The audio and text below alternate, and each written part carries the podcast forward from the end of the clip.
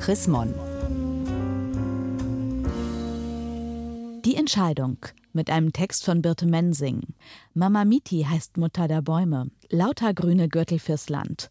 Wangari Matais Idee und ihre Hartnäckigkeit verschaffte den Frauen Kenias mehr Geld und Selbstbewusstsein. Sie wollte nur einen Baum pflanzen. Private Sicherheitsleute stellten sich ihr in den Weg. Wangari Maathai sollte den Karura-Wald am nördlichen Rand von Kenias Hauptstadt Nairobi nicht betreten. Der werde privatisiert.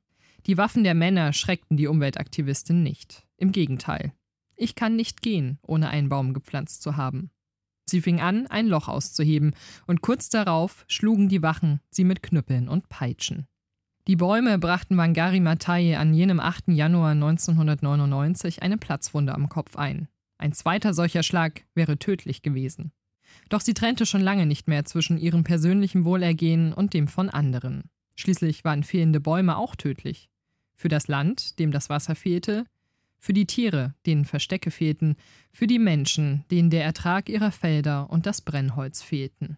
Schon mehr als 20 Jahre vorher, am Weltumwelttag 1977, hatte Wangari Maathai sieben einheimische Bäume, Leberwurstbäume, Cordia africana, Tamarinden gepflanzt. Den ersten grünen Gürtel, der ihrer später gegründeten Bewegung Green Belt Movement den Namen gab.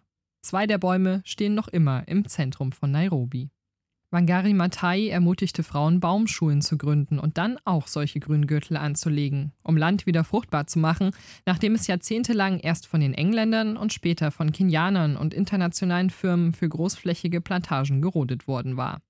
Sie trieb Geld auf und bezahlte den Frauen ein paar Cent für jeden gepflanzten Setzling, was für viele das erste eigene Einkommen war. Wangari Maathai wurde zur Mama Miti, Swahili für Mutter der Bäume. Der kenianische Präsident Daniel Arap Moi regierte Kenia von 1978 an. Er verfolgte dabei vor allem seine eigenen finanziellen Interessen. Wangari Maathai war sein Störfaktor Nummer eins. Er nannte sie die Verrückte. Sie machte sich nicht nur für die Frauen auf dem Land stark, sondern engagierte sich mit ihnen auch gegen Bauprojekte der korrupten Regierung und für politische Gefangene. Dafür landete sie mehrfach im Gefängnis. Wangari Maathai ließ sich nicht einschüchtern. Als merkwürdig galt sie in ihrer Heimat schon lange.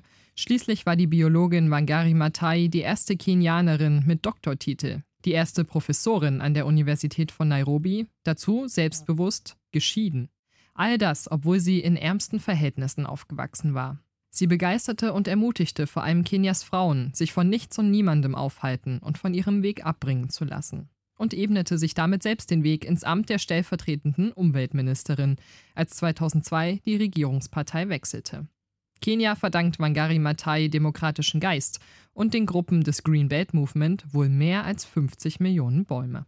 Auch international tragen Menschen ihre Idee weiter. In Deutschland gründete der damals neun Jahre alte Felix Finkbeiner 2007 die Initiative Plant for the Planet und begann gemeinsam mit anderen Kindern Bäume zu pflanzen. Einmal durfte er sein großes Vorbild Wangari Maathai treffen.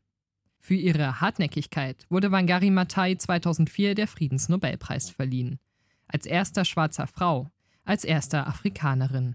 Als sie davon erfuhr, war sie unterwegs, nördlich von Nairobi.